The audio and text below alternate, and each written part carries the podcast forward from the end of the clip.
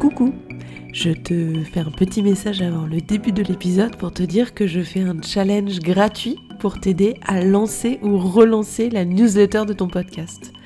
Pendant 5 jours, on va se retrouver une heure par jour pour voir comment définir les bases d'une bonne newsletter, aborder des bonnes pratiques d'organisation, voir comment faire grossir ta base d'abonnés, détailler les outils qu'il te faut et construire tout ce dont tu as besoin pour ta prochaine édition. J'ai trop hâte euh, de te retrouver si tu veux nous rejoindre. Le lien est en description de cet épisode. N'hésite pas à en parler autour de toi. Le plus on sera nombreux, le plus ce challenge sera réussi. À très vite. Je me suis posée devant la cheminée, je pense pas qu'on l'entende derrière. Mais euh, du coup, je suis bien au chaud euh, pour euh, travailler sur cet épisode. Allez, c'est parti.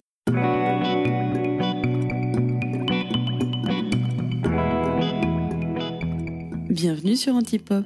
Tu as un podcast, tu as envie de le faire connaître et de toucher plus de monde? Ce podcast est pour toi. Je m'appelle Anne-Claire et je te donne les clés pour le faire grandir et pour construire ta communauté. Ici, tu vas trouver ta dose d'inspiration et des idées concrètes à tester sur ton propre podcast. C'est aussi un rendez-vous que je te donne pour nourrir ta curiosité et ta créativité. Promis, tu ressortiras motivé. Bon, j'ai un truc à te dire. Pour cet épisode, je suis pas toute seule. Et ouais, je t'avais promis d'inviter d'autres voix à venir sur Antipop. Eh bien, aujourd'hui, tu vas entendre dans cet épisode collectif Anne Fleur, Manon, Marie, Mélanie et Solène. Elles vont partager leurs meilleures astuces. Elles font toute partie de la communauté EcoFactory d'ailleurs.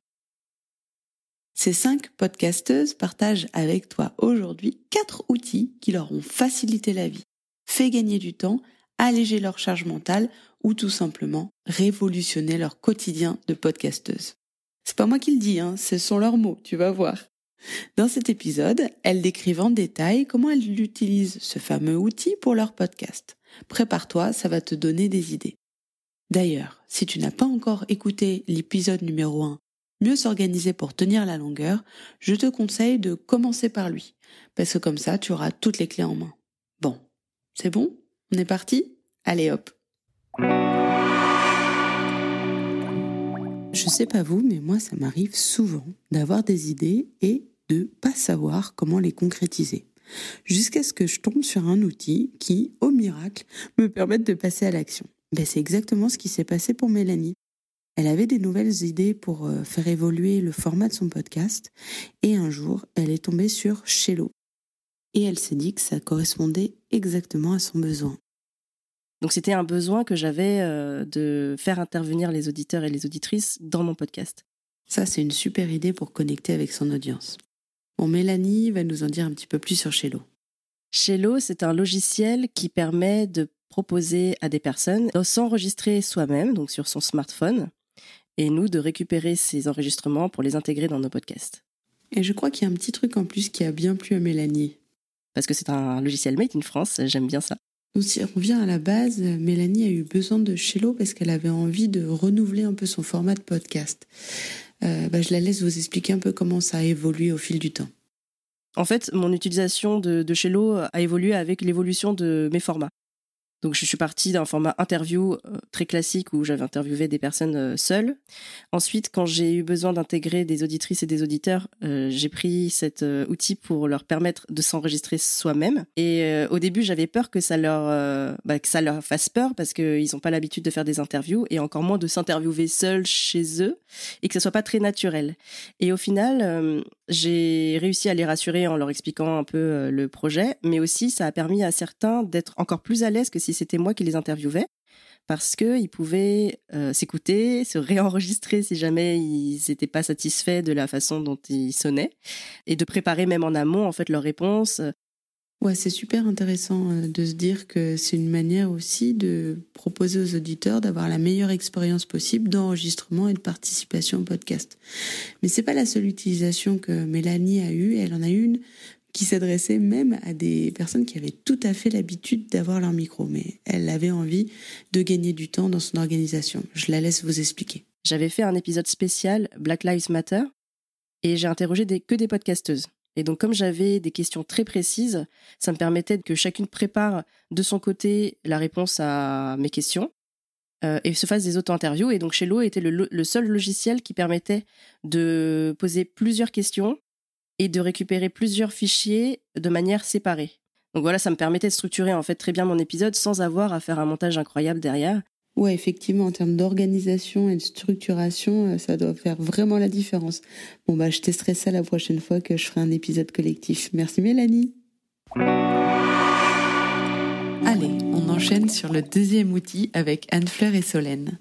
L'une organise des interviews en présentiel pour son podcast Friendship, pour lequel elle se déplace souvent à Paris, et l'autre produit plusieurs podcasts, dont French Expat et Génération Podcast, depuis l'autre côté de l'Atlantique. Dans les deux cas, c'est un gros challenge d'organisation. Elles ont intégré un outil à leur routine et ça leur a littéralement changé la vie. Vous allez vite le découvrir.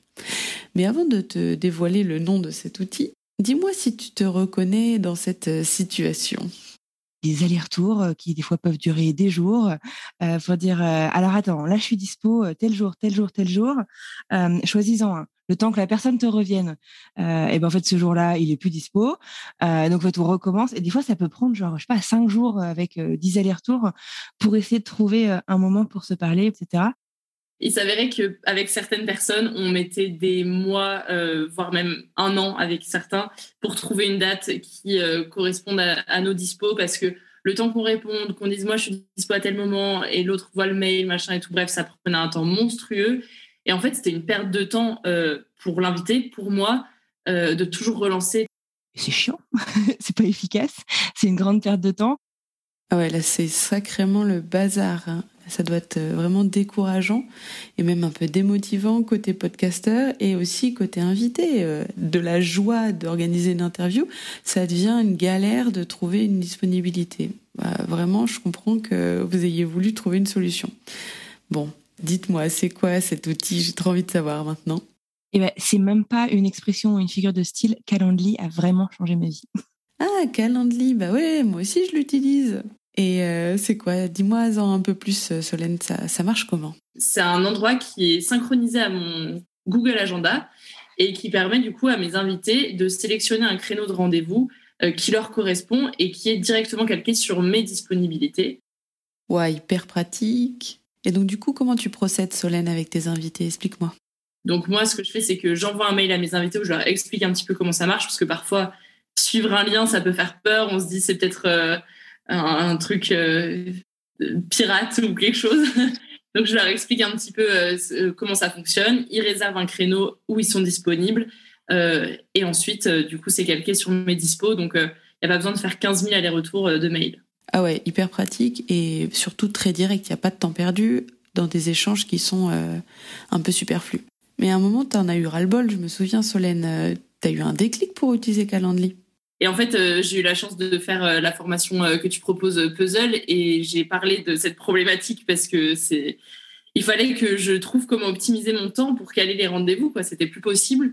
Et donc, tu m'as parlé de, de Calendly et, c'est vrai que maintenant, ça a révolutionné un peu mes, mes interviews parce que moi, je vais beaucoup à Paris pour enregistrer. Donc, je dis à mes invités, je suis à Paris de telle date à telle date. Ils regardent sur le Calendly quand est-ce que je suis dispo et ils prennent rendez-vous. Et comme ça, ça me permet de, de faire du batch euh, Mike, je sais pas comment on dit, mais de tout regrouper en, une semaine et après euh, d'être tranquille pendant un moment avant de, relancer des, séries d'enregistrement. Chapeau pour euh, l'expression batch Mike. Je, vais le rentrer dans mon petit lexique du parfait ou de la parfaite podcasteuse. Bah, je comprends ouais, que ça, ça ait vraiment soulagé ton organisation. Et du coup, toi, Anne-Fleur, comment est-ce que tu t'organises avec Alain Lee? Je suis basée, moi, à l'étranger, donc pas sur le même fuseau horaire que beaucoup de mes invités. J'ai plusieurs euh, podcasts sur lesquels euh, je travaille. et c'est vite très compliqué et ça laisse beaucoup de place euh, à l'erreur, en fait, de dire, bon alors attends, en heure de Paris, il est quelle heure, etc. Ah oui, j'imagine. Moi qui ai déjà du mal à me souvenir si Londres c'est une heure de moins ou une heure de plus, pour toi ça doit être un casse-tête. Du coup, comment est-ce que tu l'utilises, Anne Flirt euh, Calendly, euh, au quotidien? Par exemple un, un call qu'on va faire avant une interview ou avant un épisode euh, commun. Euh, je vais, euh, je sais pas, définir un, créneau de 30 minutes. Je vais en choisir plusieurs dans mon calendrier et je vais laisser les gens choisir euh, bah, quel moment ils veulent choisir pour euh, pour discuter avec moi. Pour des épisodes, je vais caler une heure et demie et je vais donc pareil, les gens vont pouvoir les choisir. Et ce qui est chouette, c'est que on peut prédéfinir l'invitation, c'est-à-dire que la personne va recevoir tout de suite une invitation avec bon, le lien de visio comme tu as fait là d'ailleurs euh, pour qu'on se parle, mais euh, aussi donner finalement tous les tous les prérequis euh, pour se parler. Je sais pas, moi je demande aux gens qu'ils soient sur un ordinateur, qu'ils aient des écouteurs absolument. Je, je, leur donne en fait tous ces prérequis là et ça va se mettre directement dans l'invitation sur leur agenda. Donc c'est pas un truc qu'ils peuvent perdre, c'est pas genre ah mince que je retrouve le lien, que je retrouve les informations.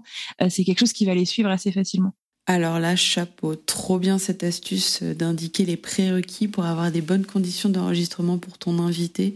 Je le note dans un coin et je vous invite tous euh, qui écoutez cet épisode à le faire aussi de votre côté.